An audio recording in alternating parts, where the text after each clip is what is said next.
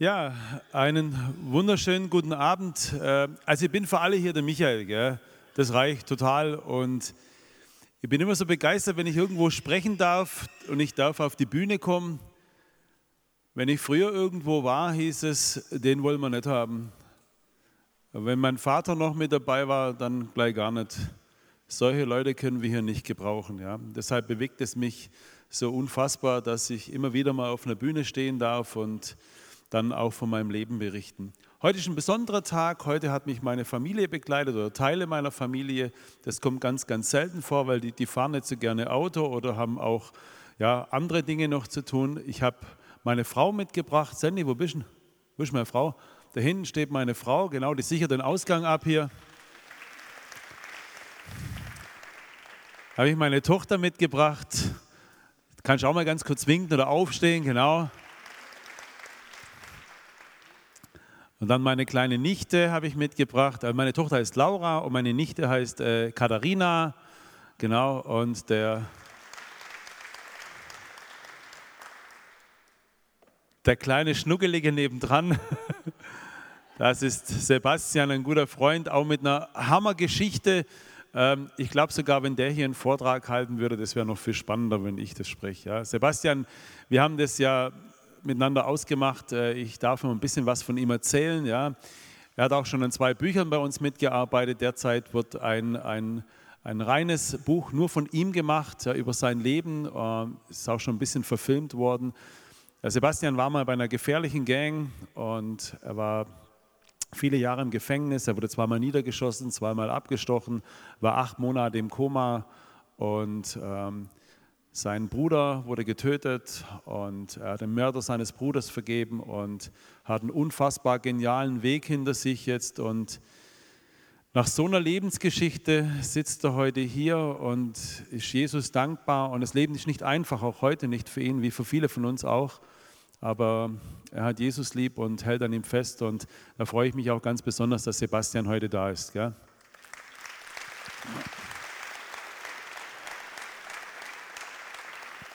Ja, und an die Veranstalter von Christen im Beruf, wenn er nächstes Mal äh, hier die Kollekte einsammelt, das macht der Sebastian, gell? Er hat früher auch öfters die Kollekte eingesammelt, gell? ja, all you need is love. Alles, was du brauchst, ist Liebe. Am Grabstein von meinem Papa steht, Gott ist Liebe. Hätte mir das einer vor 15 Jahren gesagt, hätte ich gesagt, du bist wahnsinnig. Du. Und ganz ehrlich, hätte ich vor 15 Jahren ähm, einen Vortrag erlebt, wo es um Vater ging, um Liebe, und hätte man mich da irgendwie notgedrungen mitgeschleift, nach zwei Minuten wäre ich aufgestanden, hätte ich gesagt, das kann ich mir nicht antun. Die spinnen doch alle hier. So kaputt war ich. Ich konnte mir die Wunden meines Lebens nicht anschauen. Und weil ich heute auch meine Tochter bei mir habe, meine Tochter hat vor drei, vier Jahren etwas Hochtheologisches auf dem Friedhof gesagt. Sie stellte mir eine Frage.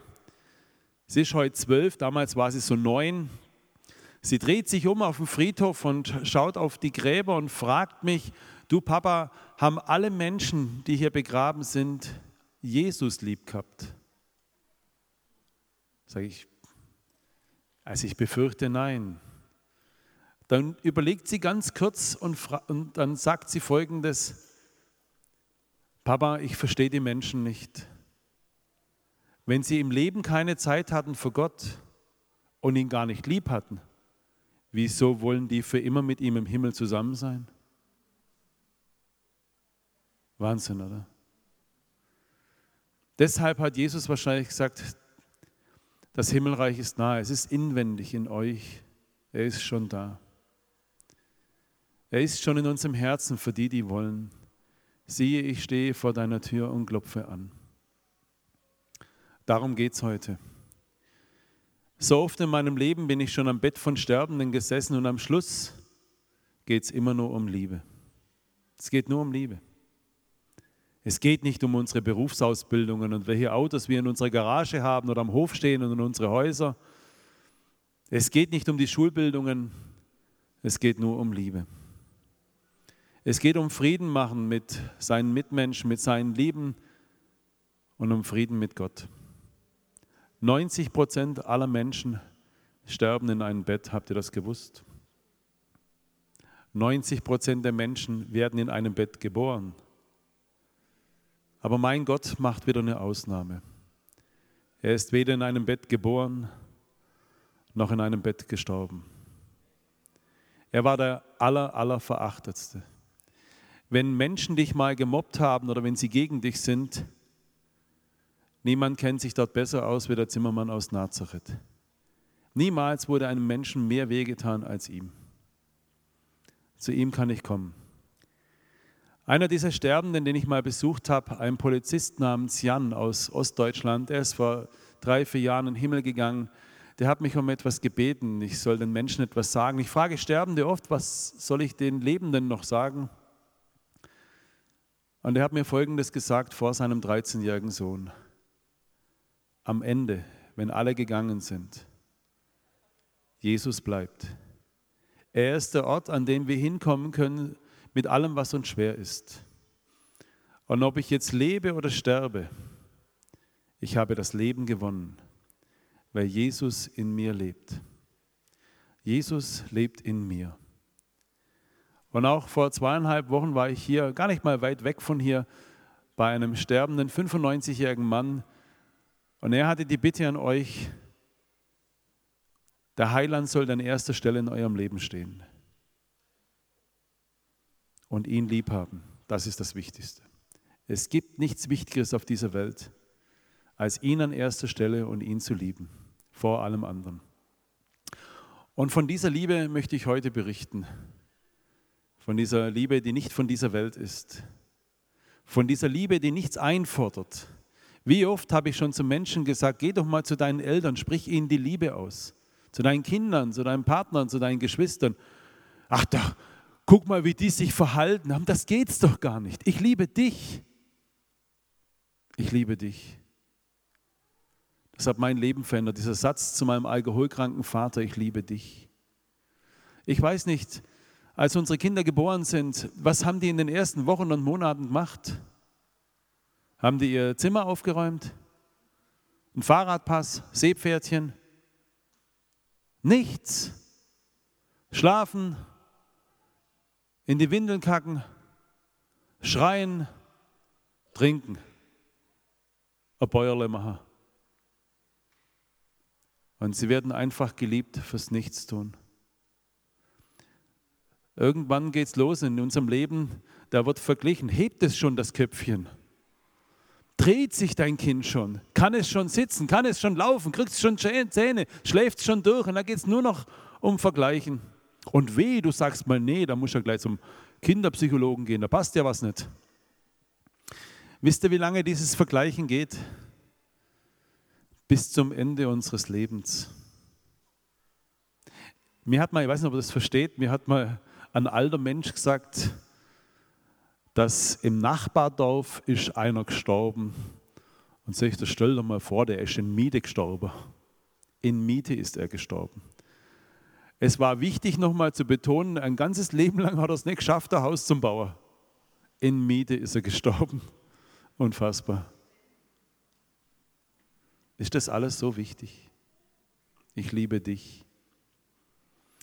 Und immer wenn ich zu den Leuten sage, Hast du deinen Kindern, deinen Eltern, deinen Geschwistern schon mal Liebe ausgesprochen? Ah, das wissen die. Ich möchte da oft sagen, wir Christen, wenn Jesus in unserem Leben ist, dann läuft es bergauf. Und ich möchte euch das nicht absprechen, aber in meinem Leben nicht. In dem Leben von elf von zwölf Aposteln übrigens auch nicht.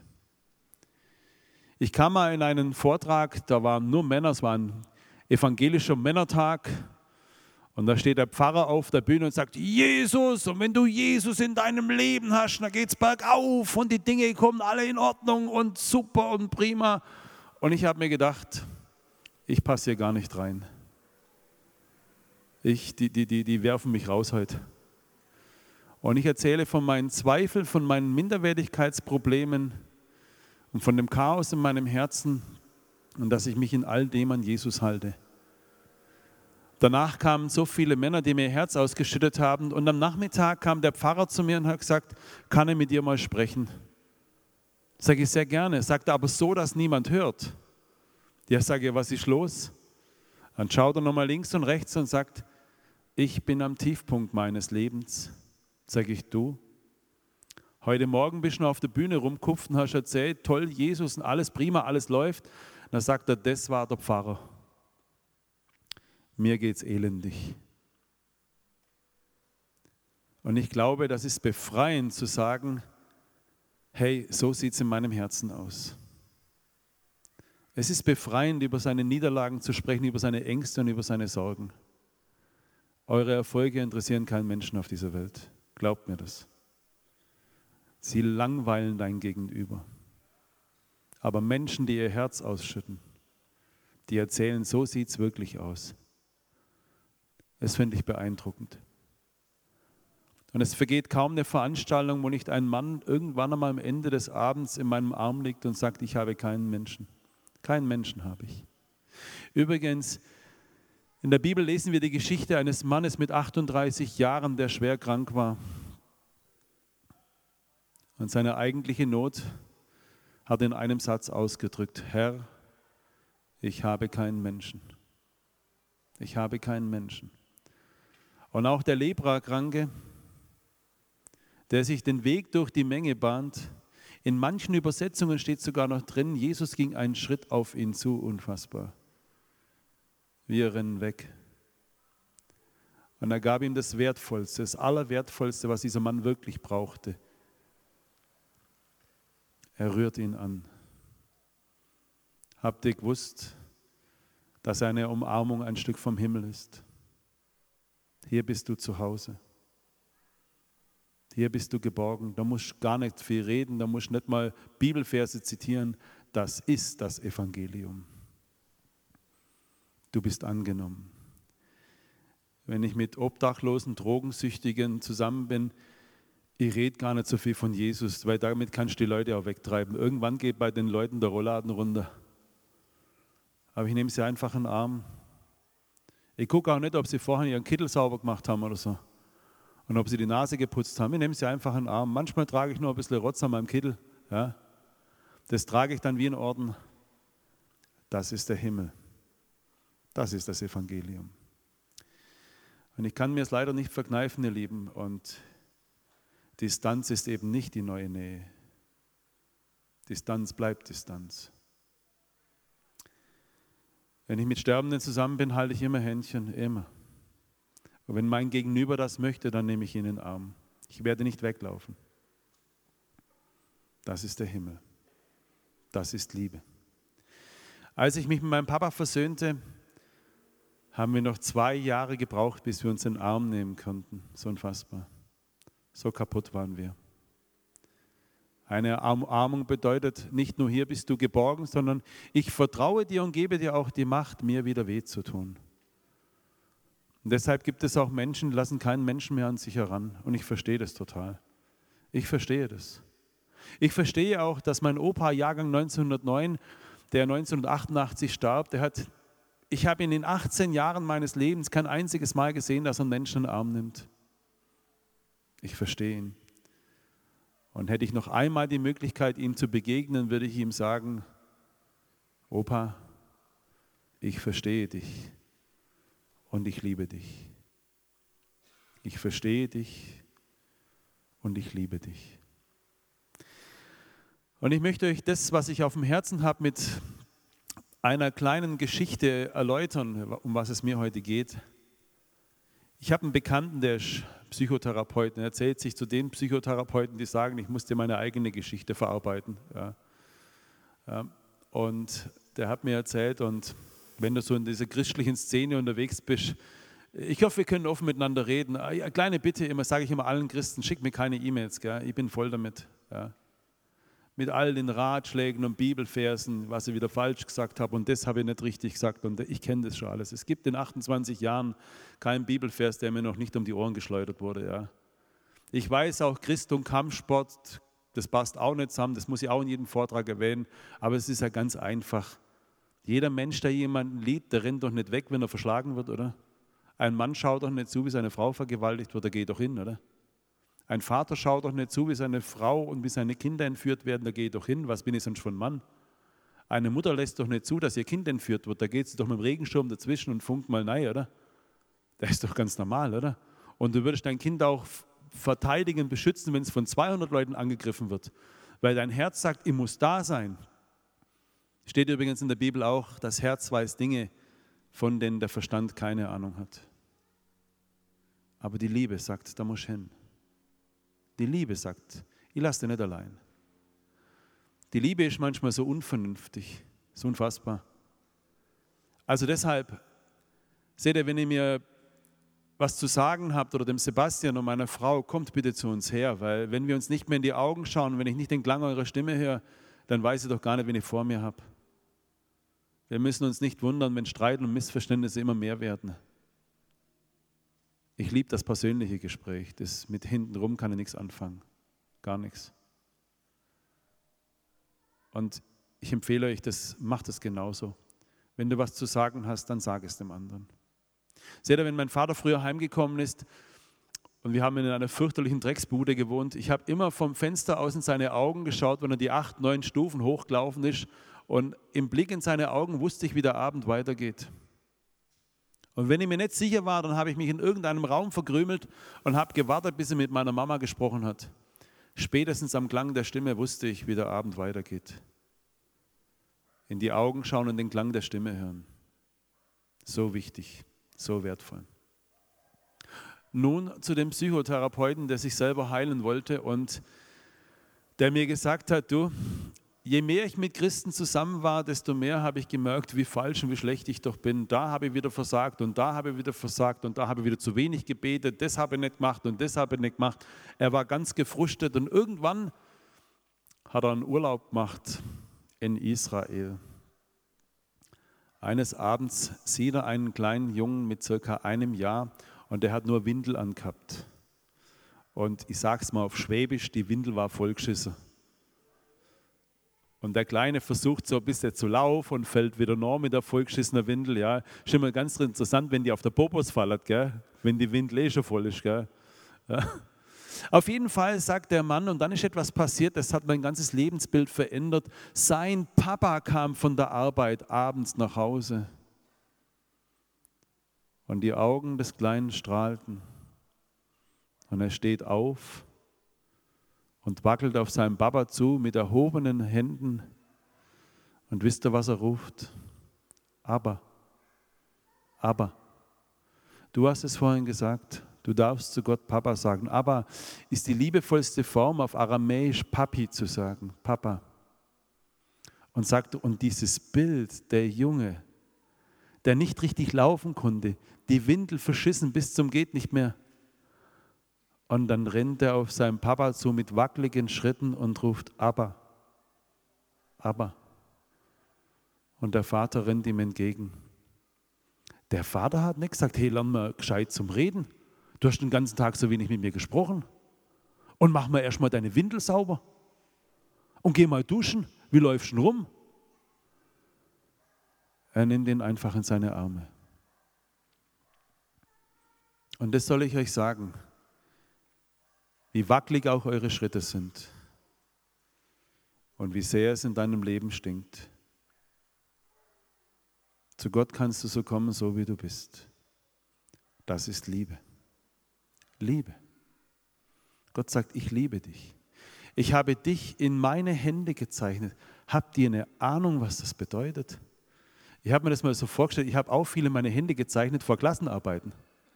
Habe ich sehr viele meine Hände gezeichnet, weil es mir wichtig war. Der Sebastian ist von oben bis unten tätowiert und jedes Tattoo hat eine Bedeutung. Gott hat euch in seine Hände gezeichnet, so lieb hat er euch.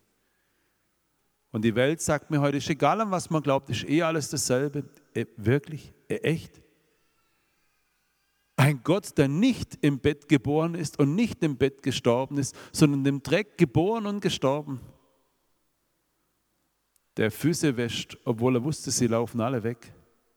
Hände die Sterne in den Himmel setzten und Planeten ihre Bahnen gab, grubeln zwischen den Seen seiner Freunde. Und er macht Frühstück für den einen, der ihn dreimal verleugnet hat und fragt, liebst du mich? Der den Blinden sehen macht, den Aussätzigen berührt. Unfassbar. So ein Gott gibt es ein zweites Mal. Ehrlich? Ich habe nie gehört. Es gibt ein Lied, das heißt, keiner ist wie du. Und so ist es. Dieser Jesus ist der Freund meines Lebens.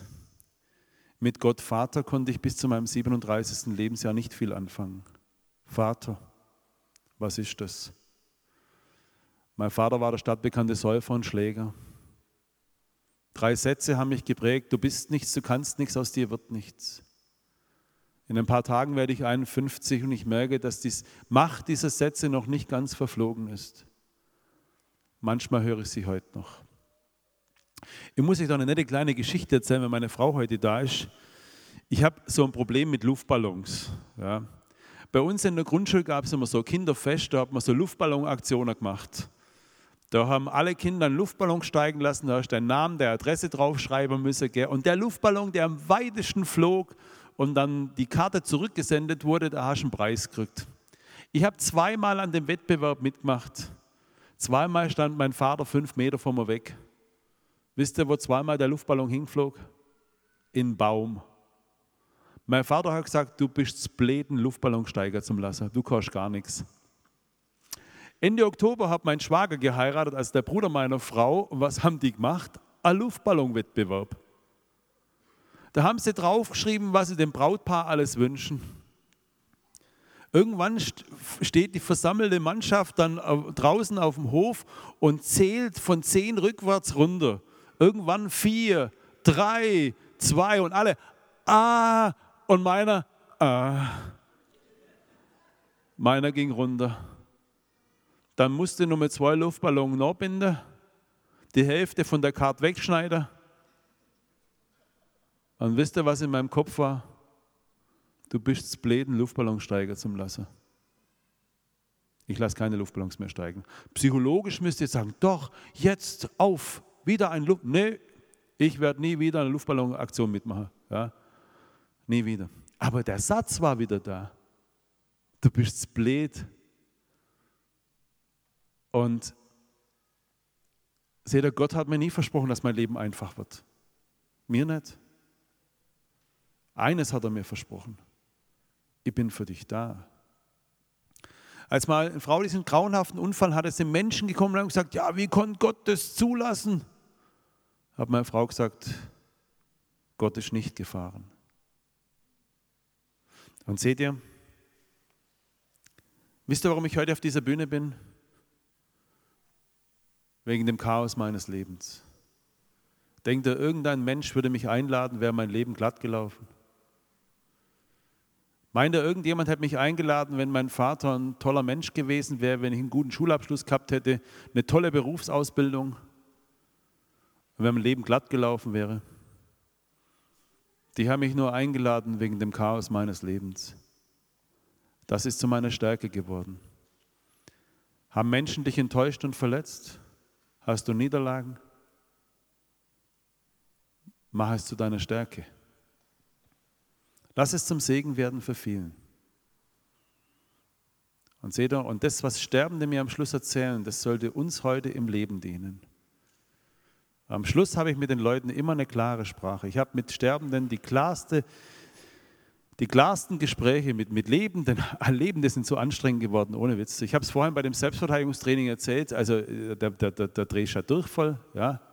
Heutzutage muss ich ja immer aufpassen, darf man nichts mehr sagen, ist alles falsch. Wenn du nichts sagst, ist auch falsch. Ja. Und es wird alles immer schwieriger. Also heute heißt es ja auch nicht mehr Unterhaltung, sondern Entertainment. Entertainment. Aber schon bei Unterhaltung steckt das Wort Halt und Haltung drin. Wir verhunzen unsere Sprache bis zum geht nicht mehr. Ich habe vorhin erzählt, ich habe gelernt in der Obstabteilung beim, beim Supermarkt, Früher war ich Verkäufer in der Obstabteilung. Heute wäre ich Sales Manager of Fruits. Sales Manager of Fruits. so ein Blödsinn, echt. Ich habe einen jungen Kerl bei mir, der hat eine Ausbildung gemacht. Den habe ich mal gefragt, Simon, was machst du da für Ausbildung? Sagt er, Office Administration Clerk Manager. Sag, was ist das? Sag ich, der Büroangestellter. Sag, wieso sagst du das nicht? Der normale Filialleiter heißt auch nicht mehr Filialleiter, das ist jetzt der Store Manager. Frau Meier war Store Managerin bei uns. Den Tante Emma Laden, Bäckerei Meier, Store Managerin. Also so ein Blödsinn, echt. Oder ich habe mal so eine, so eine, mit so Geschäftsleuten bin ich zusammengesessen, hat einer gesagt, wir müssen, ob ich auch evaluieren würde. Das ist Privatsache. Das geht die Fall gar nichts an. Ob ich, hast du schon mal evaluiert, Sebastian? Ja, keine Ahnung, echt. Und da bin ich mal in so einer Sitzung gewesen, da hat einer vorne gesagt, gesagt, wir müssen da noch drüber evaluieren. Da haben sich ein paar Leute so komisch angeschaut, da schaue ich zu meiner Vorsitzenden, nicht zur Vorsitzenden, die, die, die saß halt vor mir, gell? Dann habe ich gesagt, weißt du, was das ist? Aber meine Kollegin Hilda gegenüber sagt, Hilda, evaluieren Sie. Und dann habe ich gefragt, sage Sie, Entschuldigung, was ist evaluieren? Und dann habe ich gemerkt, ein paar waren dankbar, dass ich gefragt habe. Äh, früher hätte ich auch mal nachgelesen, was ist das überhaupt? Heute habe ich die totale Freiheit zu sagen, ich weiß es nicht. Seht ich habe die Freiheit, über meine Gefängnisse zu sprechen. Die Tatsache, dass ich hier oben stehe, bedeutet doch nicht, dass mein Leben in Ordnung ist. Aber ich bin frei. Ja, ich bin frei. Ich weiß so viele Dinge nicht. Heute weiß ich, dass der Facility Manager ist, ist der Hausmeister. Unfassbar. Und ja, ich habe mal äh, beim Spring Festival sprechen dürfen, ganz tolle Veranstaltung. Und da kam einer zu mir her und hat gesagt, oh, wie ich das Setting heute fand. Sage, was? Das Setting. Sage, wo ist es? Er sagt, aber nicht wissen, was ein Setting ist. Sag ich, komme vom Bobfinger. Wir haben kein Setting. Ich habe keine Ahnung, was ein Setting ist. Ja, sagt er, du weißt wirklich nicht, was ein Setting ist. Da sagt, das Setting ist der Ablauf der Veranstaltung. Na, hat nebendran am Mann gesagt, das stimmt aber auch nicht. Das ist die Einrichtung, das ist das Ganze. Er sagt, ihr wisst ja nicht mal selber. Woher soll ich wissen, was ein Setting ist? Und seht ihr, ich habe mit Sterbenden noch nie, mir hat ein Sterbender noch nie gesagt, dass er früher mal Sales Manager of Fruits war. Und dass er das Setting hier im Hospiz super findet. Einfache Sprache. Hausmeister war ich Micha. Und scheiße Gott's mir. Einer hat mal zu mir gesagt, jetzt ist alles in Ordnung, jetzt habe ich Jesus in meinem Leben eingeladen, aber eine Sache plagt mich noch. Sage Hartmut, was ist das? Sehe ich das Zäpfle von vorhin. Ja? Einfache Sprache. Ich danke dir, Vater, hat Jesus gesagt, dass es den Klugen und Weisen verborgen hältst und es denen offenbarst, die einfach und bescheiden sind. Einfache Sprache. Hab dich selber so lieb und den Nächsten, dass du es einfach klar aussprichst. Ihr Lieben, ich bin so arm aufgewachsen, dass ich sage das immer so, das können sich die Leute gar nicht vorstellen. Ich habe so ein großes Herz für Menschen, die Sozialhilfeempfänger sind, die angewiesen sind, dass Menschen für sie betteln oder dass, dass man für sie sammelt. Als ich in die Schule gekommen bin, ich habe auch kein eigenes Zimmer gehabt. Wir haben nicht mal ein Badezimmer, nicht mal eine Dusche gehabt. Wir haben uns in einer Schüssel im Hausgang gewaschen. Und als ich zur Schule gekommen bin, habe ich immer fünf Leute gegen mich gehabt. Heute weiß ich, Menschen, die Gewalt ausüben, denen hat man auch wehgetan. Heute weiß ich das. Die haben auch einen Mangel an Liebe. Wisst ihr, was viele Frauen machen oder auch Mädchen in der Schule, wenn sie mit jemandem streiten, wenn sie jemanden ausgrenzen und mobben? Sie schweigen. Schweigen ist das Schlimmste, was einem Menschen antun kannst. Für mich bist du gestorben. Du willst eine bessere Welt haben? Redet doch wieder miteinander. Du willst, dass Liebe in dieser Welt siegt? Fang wieder an zu reden. Ich bin von meiner Oma und von meiner Tante. Meine Tante ist 88 Jahre und hat alles vergessen. Sie ist in einem Seniorenheim seit vier, fünf Jahren alles vergessen. Und vor eineinhalb Jahren habe ich ihr mal ein Foto gezeigt von dem Mann, mit dem sie 60 Jahre verheiratet war, hat sie auch nicht mehr gekannt. Und als ich sie mal fragte, sage ich, Dodo, so nenne ich sie, wolltest du, dass Jesus dich lieb hat, schaut sie mich an und sagt, das musst du mir nicht sagen. Den hat sie nie vergessen. Und es müsste ganz stark sein, was ich euch jetzt erzähle. Ich bin evangelisch getauft und bin in der katholischen Kirche groß geworden. 100 Meter von dieser Bruchbude stand eine kleine Kirche, da steht sie immer noch. Und hinten draußen, neben der Sakristei, steht der gegeißelte Christus in Lebensgröße. Da bin ich als kleiner Junge hin mit sechs, sieben, acht Jahren, habe seine Hand gehalten und habe gesagt, heute haben sie mir wehgetan. Und mir war, als würde er sagen, da kenne ich mich aus, ich verstehe dich. Als man mich anspuckte, rannte ich zu ihm, habe ihm gesagt, heute haben sie mich angespuckt. Habe immer seine Hände gehalten. Und manchmal habe ich seine Dornenkrone gestreichelt. Und mir war, als würde er sagen, mit Anspucken kenne ich mich auch aus. Ich wurde von sämtlichen Kindern durchs ganze Dorf gejagt. Manchmal hatte ich keinen Zufluchtsort mehr, weder zu Hause noch in der Schule noch sonst irgendwo, weder hinten draußen bei Jesus. Und habe ihm gesagt, heute haben sie mich durchs Dorf gejagt. Und mir war, als würde er sagen, auch da kenne ich mich aus. Und jetzt werde ich 51 in ein paar Tagen und ich kann es euch nicht ersparen. Obwohl so viele Christen mir schon geschrieben und gesagt haben, das wäre falsch, diese Figur zu streicheln. Ich tue es immer noch. Meine Kinderhände waren da dran. Ich konnte, ich hätte die Bibel mit sechs, sieben Jahren nicht verstanden. Dort stand das Evangelium für mich. Mit jedem Bild und mit jeder Figur. Dort war Johannes 3,16, so sehr hat Gott die Welt geliebt, so sehr. Da stand dieser Bibelvers leibhaftig vor mir. Und noch heute gehe ich dahin und halte seine Hände und streichle das Holz aus Liebe. Christen sagen, das ist falsch. Christus nicht. Wir Christen sind manchmal untreu. Christus nicht. Wir Christen spalten oft. Christus verbindet. Christus ist ganz anders wie manche von uns. Er ist einfach nur da. Und ich möchte einen großen Schritt machen. Ich habe, ähm, Jesus war immer meine Zuflucht, meine Zuflucht. Jetzt fällt mir gerade ein Lied ein, meine Hoffnung und meine Freude, meine Stärke, mein Licht. Christus, meine Zuversicht. Auf dich vertraue ich. Unfassbar. Wisst ihr, dass Sterbende gerne singen? Ich habe so viel in meinem Herzen drin aus Liebe, ich kann euch das gar nicht sagen. Ich, einer meiner Tanten, Jahrgang 38, sagte mir vor dem Lockdown folgendes. Immer wenn die Flieger kamen in unser Dorf und geschossen haben, haben wir uns versammelt. Wir haben uns in die Arme genommen und zusammen gesungen. Wir durften uns nicht mehr versammeln und nicht mehr in den Arm nehmen, nicht mehr singen.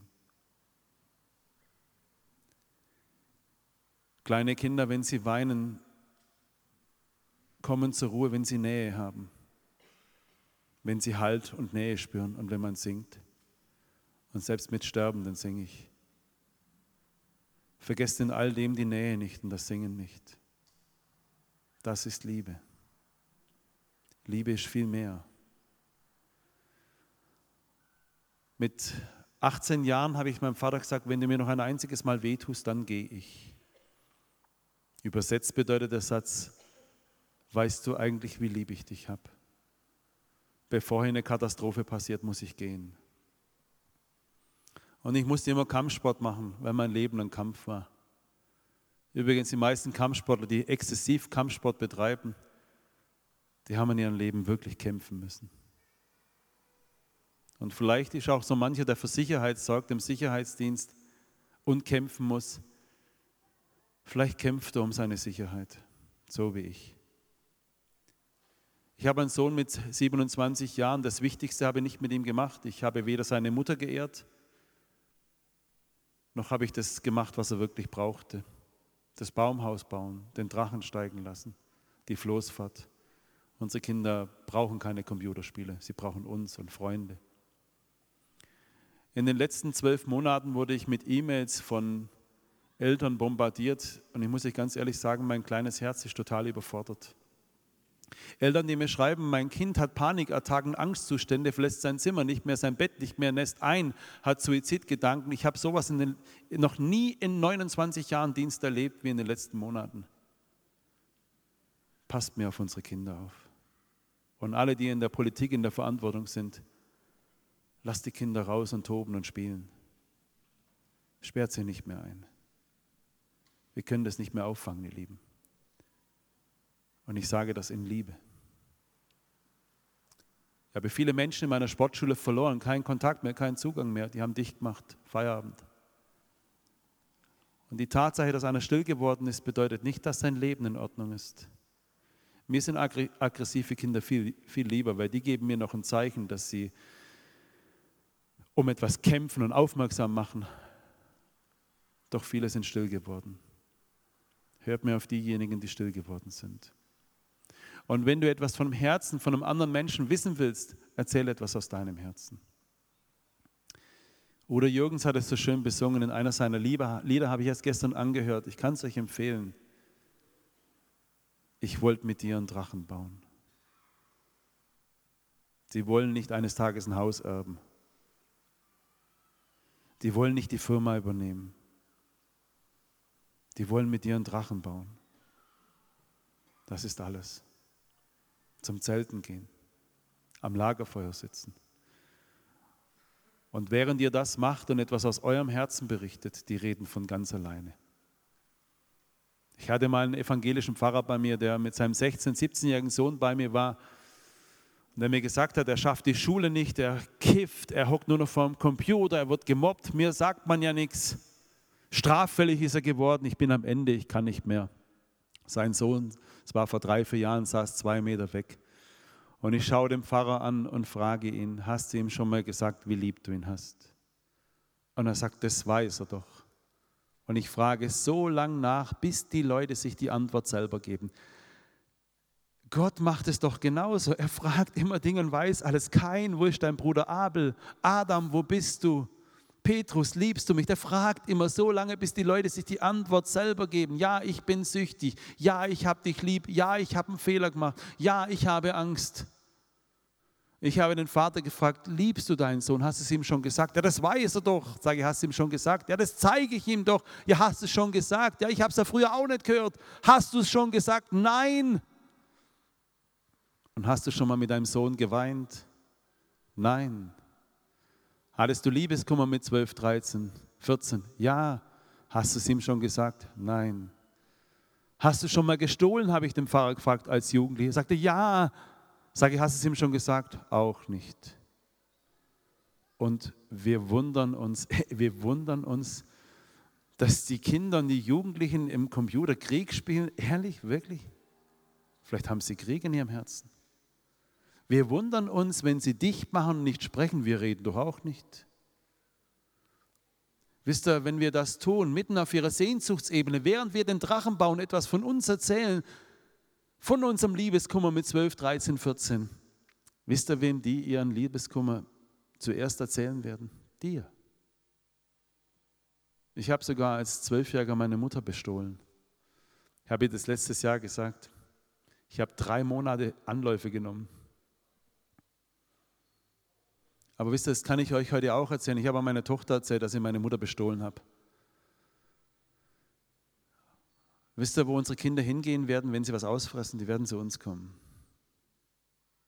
Erzählt von euren Niederlagen, von eurem Scheitern, von euren Zweifeln. An diesem Nachmittag stand der Vater auf und sagt zu seinem Sohn, ich habe es dir noch nie gesagt, ich habe dich lieb. Ich habe es von meinem Papa auch nicht gehört. Weißt du, ich hatte nicht von Anfang an Abitur. Ich habe Hauptschule gehabt und habe alles in Abendschule nachgemacht. Und ich habe dir nie erzählt, dass ich ein Außenseiter war. Als die Lehrerin anrief und gesagt hat, du wirst gemobbt, das war meine Geschichte. Und der Sohn steht mit Tränen im Gesicht auf und sagt, Papa, das habe ich alles gar nicht gewusst von dir. Sie liegen sich im Arm und sprechen sich gegenseitig die Liebe aus. Ein alter Mann in Wetzlar hat mal zu mir gesagt, er hat vier erwachsene Kinder. Mit allen hat er im Streit gelebt. Jetzt hat er sich Bücher gekauft. Aber eine stand in den Büchern nicht drin. Geh hin und sprich die Liebe aus. Das stand in keinem der schlauen Bücher drin. Ich hab dich lieb. Wir schreiben es am Schluss auf Schleifen in Liebe. Das ist der meistgenannte Vers auf allen Schleifen, auf alle Trauergrenzen dieser Welt, in Liebe. Wir tun uns so schwer, zum anderen zu sagen, ich hab dich lieb. Wir kommen uns blöd von, nein, über dreckige Witze, ja, super. Über die Politiker, über die Korrupten hier und da und über Corona und die Leugner und Befürworter und Impfgegner und Impfbefürworter, da können wir die Gosch aufreißen. Aber ich hab dich lieb, da haben wir das Höschen voll. Da sitzen Männer mit 60, 70, 80 Jahren, die erwachsene Söhne haben. Die haben die letzten 50 Jahre von euch kein einziges Mal gehört, dass ihr sie liebt. Und sie warten ein Leben lang drauf. Es gibt eine Studie, dass 90 Prozent aller erfolgreicher Menschen nur ein Ziel im Leben haben. Ich zeige es meinen Eltern. Sylvester Stallone musste immer kämpfen in allen Filmen. Sein Vater war gewalttätig. Arnold Schwarzenegger musste Mr. Universum werden, so viele Muskeln. Sein Vater hat ihm im Gürtel verprügelt. Ein Mensch, der mir sehr leid tut, ist Alfons Schubeck. Ich kenne seine Geschichte. Ich durfte mal mit ihm zusammensitzen. Er ist ohne Vater aufgewachsen, ein Getriebener. Ich bete für ihn. Michael Schanze, der Moderator der Sendung 1, 2 oder 3, sein Vater nahm sich das Leben, als er ein kleiner Junge war. Die Sendung 1, 2 oder 3 hat er nur gemacht, um anderen Kindern eine Freude zu machen. Und dass sein Vater im Himmel sieht, hey, ich habe es zu was gebracht. Steffi Graf, Michael Jackson, Tiger Woods, ihr könnt nur viele Leute nehmen. Und du, was treibt dich an? Hast du noch Eltern? Waren sie gemein, verletzend zu dir? Liebe ist nicht immer ein Gefühl. Liebe ist eine Entscheidung. Ich liebe dich. Denkt ihr, meine Tante, mein Onkel, die 60 Jahre verheiratet waren, die haben jeden Tag Liebe gespürt? Nein. Sie haben eine Entscheidung getroffen. Ich habe die Entscheidung 37 Jahre getroffen, nicht zu lieben. Ich musste erfolgreich sein. Heute wünschen Eltern ihren Kindern Erfolg. Ich nicht. Nein. Ich habe zu viele erfolgreiche Menschen gesehen. Die meisten waren kaputt. Ich wünsche meinen Kindern, dass sie glücklich werden. Echtes Glück. Gott nahe zu sein ist unser Glück. So bin ich durch die Lande gestiefelt, Kampfsport, Sicherheitsdienst, mit Mohammed Ali unterwegs gewesen und doch so kaputt. Mein Sohn wollte sich mit 13 Jahren das Leben nehmen. Erst als ich ihm meine Liebe aussprach und um Verzeihung bat, hat sich sein und mein Leben verändert. Und wie es mit meinem Papa gut wurde, das möchte ich noch erzählen, wenn ich die Zeit noch habe. Ich habe meinem Vater im Jahre 2006 als Christ schenkt mir sein Vater was zu Weihnachten. Da habe ich meinem Vater habe ich Rasierwasser geschenkt. Meine, Väter und Opa kriegen meistens immer Rasierwasser. Also wenn dir nichts mehr einfällt, Immer Rasierwasser oder Krawatt, Krawatt, äh, Krawatt oder Rasierwasser geht immer. Ja. Jetzt denkt sich jeder, oh Scheiße, ich habe ich hab letztes Mal auch Krawatt geschenkt oder Rasierwasser. Alles gut, wenn es in Liebe war, ist doch okay. Gell? Und meine Frau, weiß sie wie heute, die hat meinem Vater noch Plätzchen gebacken, Weihnachtsplätzle. Und ich sehe meinen Vater im Januar 2007 und er schreit quer über die Straße, die alte Plätzler kosten Zukunft Salbefresser. Und ich, ich schreie selten, habe zurückgeschrien, du undankbarer Kerl, Schluss aus, geschiedene Leute. Jetzt sage ich euch etwas, du kannst dich von deinen Eltern nie scheiden lassen. Und wenn du in eine andere Galaxie gehst, du bleibst ein Teil von mir. Ich habe etwas verstanden in meinem Leben. Ich habe mit meinen Eltern gebrochen gehabt, also war in mir etwas gebrochen. Weil körperliche und charakterliche Eigenschaften habe ich von den beiden. Ich konnte denen keine Liebe aussprechen, ich habe mich auch selber nicht lieb gehabt. Du sollst Vater, Mutter ehren, auf dass es dir gut geht, weil du anfängst, dich zu ehren. Und ich bin meinem Vater zehn Monate aus dem Weg gegangen. Und als er damals schrie, ich war so verbittert und wütend, aber heute verstehe ich, was er mir sagen wollte. Er wollte mir sagen, Bub, jedes Weihnachten war ich allein. Ich wäre so gern bei dir gewesen, weil ich dich lieb habe. Das wollte er mir sagen. Aber das hat ihm keiner beigebracht. Wer der Opa, der im Krieg war und in Gefangenschaft und traumatisiert zurückkam, meinte, der hat von Liebe gesprochen. Und mir hat keiner beigebracht, diese Sprache zu verstehen. Heute weiß ich, was er mir sagen wollte. Sebastian, darf ich etwas aus unserem Herzen sagen? Als ich den Sebastian zum ersten Mal sah, sein Stirnacken tätowiert von oben bis unten, habe ich gesagt, du, das beeindruckt mich nicht. Ich sehe nur einen kleinen verletzten Jungen. Das ist alles. Jede Gang ist nichts anderes als der Schrei nach Familie. Jede Kutte ist nichts anderes als Familie und Schutz. Ich gehöre dazu. Liebe. Es geht nur um Liebe.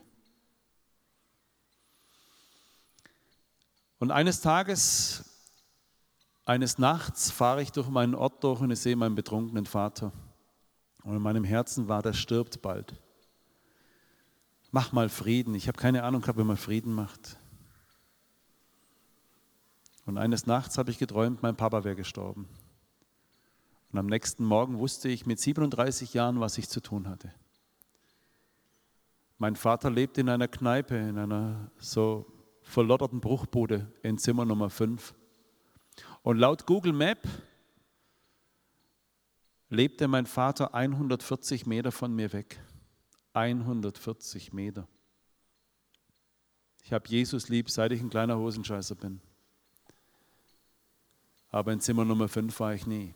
Ich war in Amerika, in New York, in Südamerika, in Afrika, in London, aber ich war nicht in Zimmer Nummer 5.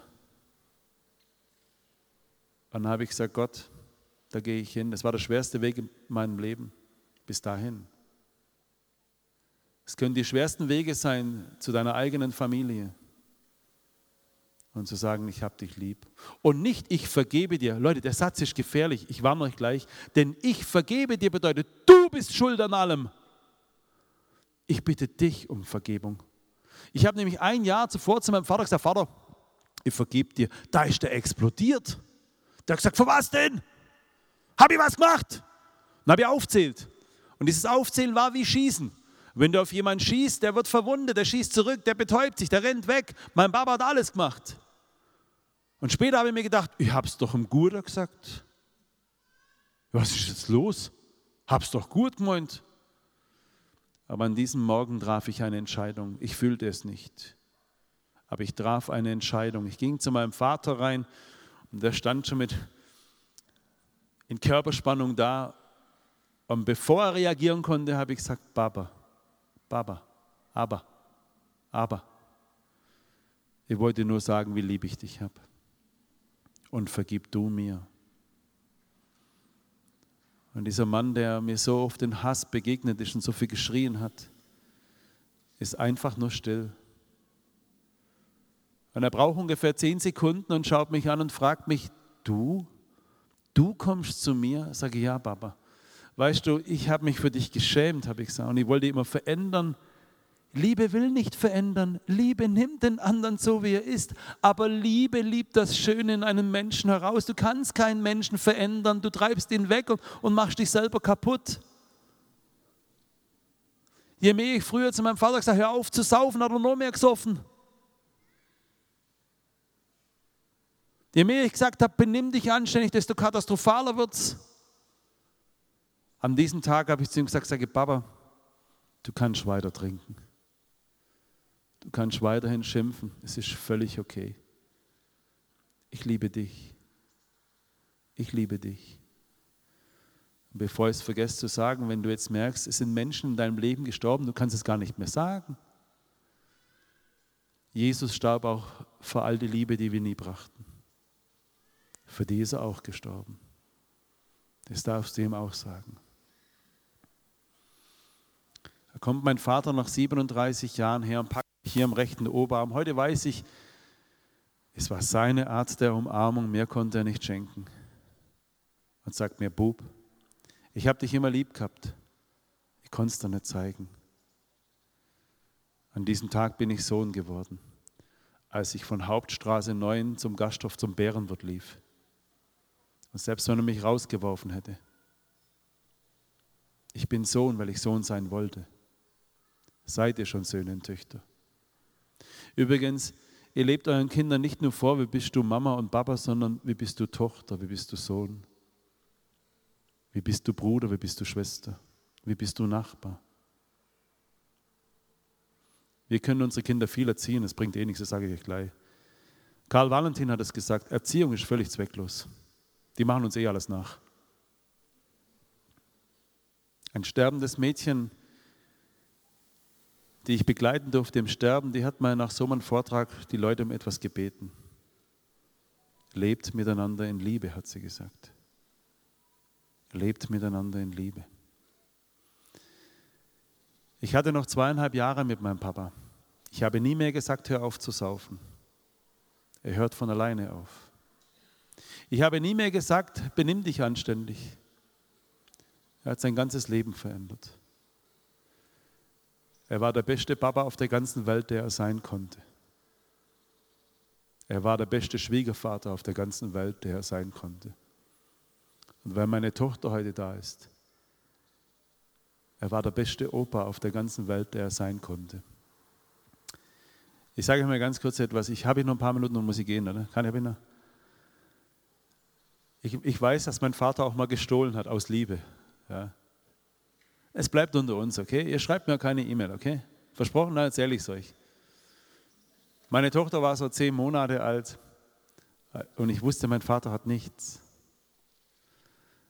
Als sein Herz berührt wurde und als er, Jesus, als er mit Jesus lebte, waren, ich kann es nicht beschreiben, so ein Mensch kann sich auch nicht 180 Grad ändern, das will ich euch gleich sagen. Es geht nicht so. Der Sebastian wird jetzt nicht von, von einem ehemaligen Mitglied einer berühmt-berüchtigten Gang einfach mal ein neuer, ein neuer Mensch, aber er muss wachsen und reifen, wie wir alle. Ich falle auch noch manchmal zurück in alte Muster, in Minderwertigkeit, in Zweifel, ist doch normal.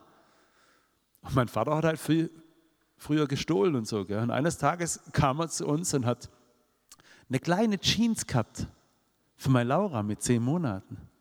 Sag ich, Papa, oi. Sag ich, gefällst das? Sag ich, ja. Ehrlich? Sag ich, ja, Papa. Wunderschön. Am nächsten Tag klingelt er wieder, hat er nochmal eine Hose besorgt in grün. Und ich weiß, der hatte kein Geld. Er hat sie aus Liebe gestohlen. Oh, das gibt wieder eine E-Mail. Ah, Liebe kann man nicht stehlen, das gibt es nicht. Äh, Bibelvers 0815, ja, also, es interessiert mich nicht. Sein Herz wurde verwandelt. Früher hat er für sich gestohlen. Das macht es auch nicht besser. Doch, das ist ein Prozess. Laura, wo bist du? Du hast den besten Opa auf der ganzen Welt gehabt. Und ich habe den besten Papa auf der ganzen Welt gehabt. Verurteilt einander nicht, sondern lernt euch zu verstehen. Verstehen bedeutet nicht gutheißen.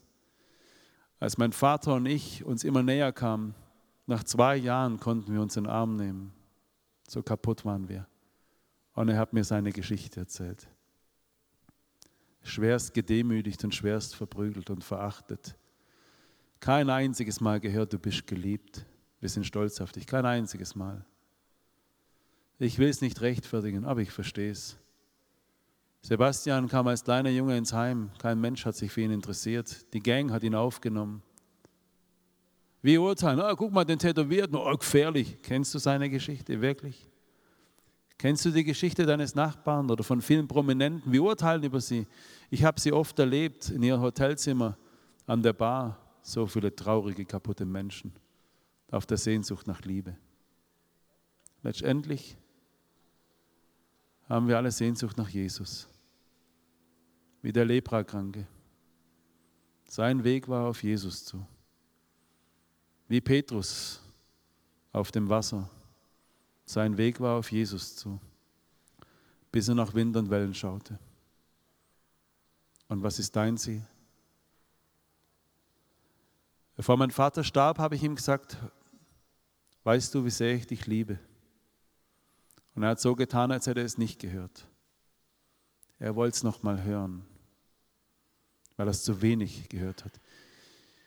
Ich glaube, diese Welt hört zu wenig, dass sie geliebt ist. Wir müssen immer Leistung bringen, mittlerweile auch in immer mehr christlichen Gemeinden. Du musst das machen, das musst du machen. Und in der Bibel gibt es die Geschichte von Martha und Maria. Sie hat das Bessere erwählt. Einfach an den Füßen Jesu. Einfach Zeit mit Jesus zu verbringen. Und das wünsche ich euch, ihr Lieben. Ich wünsche euch die Kraft und den Mut, aufeinander zuzugehen. Heute noch das Telefon in die Hand zu nehmen und Liebe auszusprechen. Warte nicht bis morgen. Ein Mann hat mir vor fünf, sechs Jahren nach so einer Veranstaltung unter Tränen Folgendes gesagt. Hätte ich deinen Vortrag früher gehört, bräuchte ich jetzt nur noch eine Minute. Sag ich, warum? Sagt er, vor fünf Tagen ist mein Vater gestorben, im Streit. Ich habe weder um Vergebung gebeten noch Liebe ausgesprochen. Ich bräuchte jetzt nur eine einzige Minute. Viele von euch, ihr alle habt heute bei einem Menschen diese eine Minute. Die meisten werden diese Minute nicht nützen, weil wir Angst haben, über Liebe zu sprechen und Liebe auszusprechen. Wenn du heute jemandem sagst, dass du ihn liebst, deinen Eltern oder deinen Geschwistern, dann werden sie sagen, bist du Psofer? Hast was geraucht? Ist was passiert? Ich hab dich lieb. Als ich das mal erzählte in der Schweiz, stand eine Frau auf und sagt, Micha, vor drei Wochen ist in unserem Dorf ein Mädchen gestorben mit 17 Jahren. Von der Diagnose Krebs bis zum Tod auch nur drei Wochen. Wisst ihr, was die 15-jährige Schwester auf der Beerdigung gesagt hat? Und dieser Satz hat die ganze Gemeinde tief berührt, nachhaltig. Hätte ich gewusst, dass du sterben musst, jeden Tag hätte ich dir gesagt, wie sehr ich dich liebe. Jeden Tag. Wir alle werden sterben. Wir alle. Auf was warten wir? Auf was? Diese jämmerlichen 70, 80, 90 Jahre. Wir machen so ein Fass auf und heben das auf. Und ja, du musst doch nicht sagen, das sieht doch der andere spürt. Petrus, liebst du mich? Manchmal frage ich meine Tochter Laura mit zwölf, Laura, liebst du mich? Ich weiß es doch. Aber es tut so gut, es auch zu hören. Es ist wie das Siegel, wie ein Orden über unser Leben. Du bist geliebt. Ich liebe dich. Erwartet nichts von den Menschen. Erwartet nichts. Liebe erwartet nichts. Aber hoffe alles. Ich würde gerne zum Abschluss beten.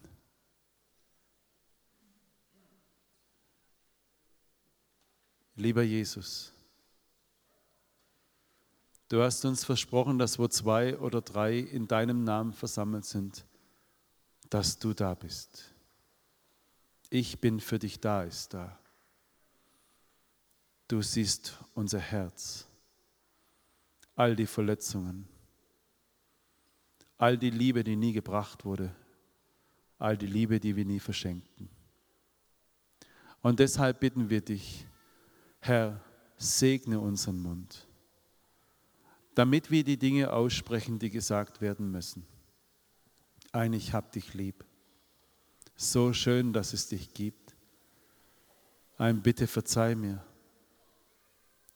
Herr, segne unsere Hände und Arme dass wir Geborgenheit schenken und dass wir heute noch die richtige Telefonnummer eintippen.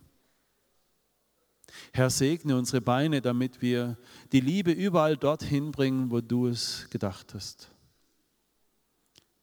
Und Herr, segne unser Herz, dass es dich einlädt, dass du unser kleines, verwundetes Herz ausfüllst und gesund liebst und dass wir dich nie wieder gehen lassen. Und so segne uns und behüte uns.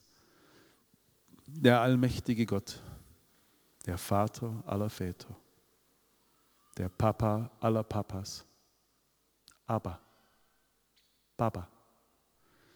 Es segne euch Jesus Christus, Herr aller Herren, König der Könige, liebevollste in Armnehmer, der je die Welt betreten hat, Kardiologe aller Kardiologen, genialster Fußpfleger aller Fußpfleger, wunderbarster Frühstückszubereiter. Und es segne euch der Heilige Geist, der euch tröstet und euch die Gewissheit gibt, ihr seid geliebt. Und wo immer du bist und was immer auch kommt, ich bin für dich da, ist immer da. Amen.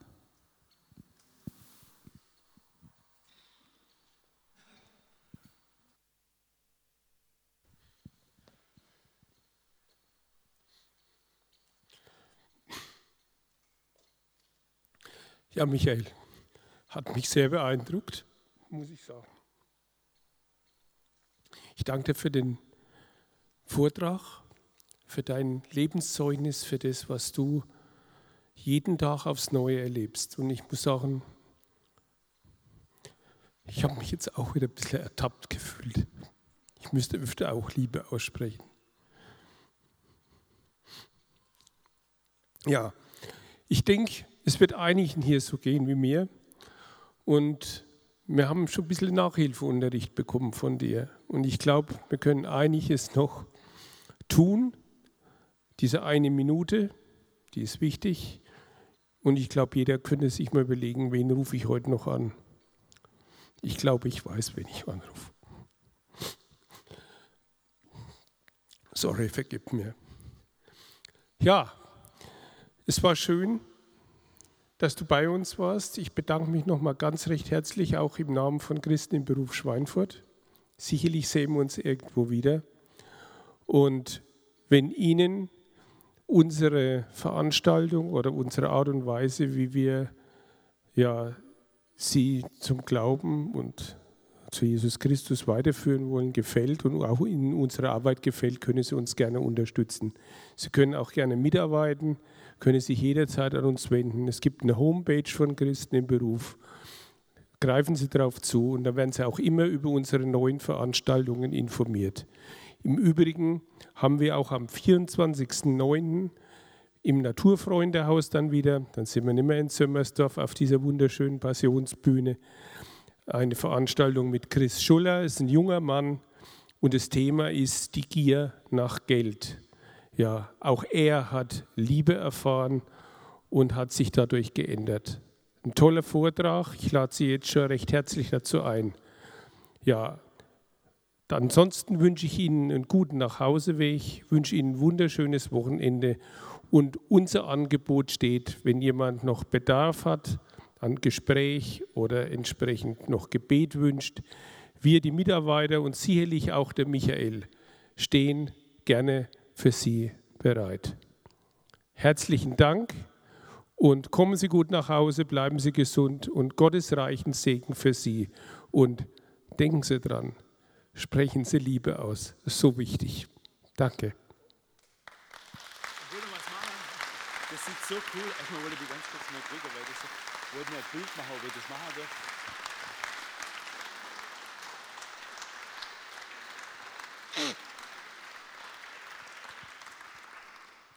Ich finde das Setting hier so toll. Kann ich ein Bild von euch machen?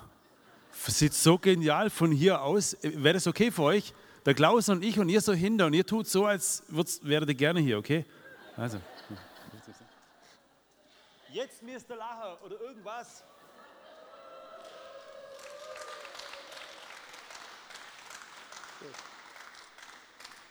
Danke euch. Das Setting war gut. Also einen guten Nachhauseweg. Bis zum nächsten Mal, wenn wir uns wiedersehen bei Christen im Beruf. Hoffentlich im Naturfreundehaus am 24. September. Vielen Dank.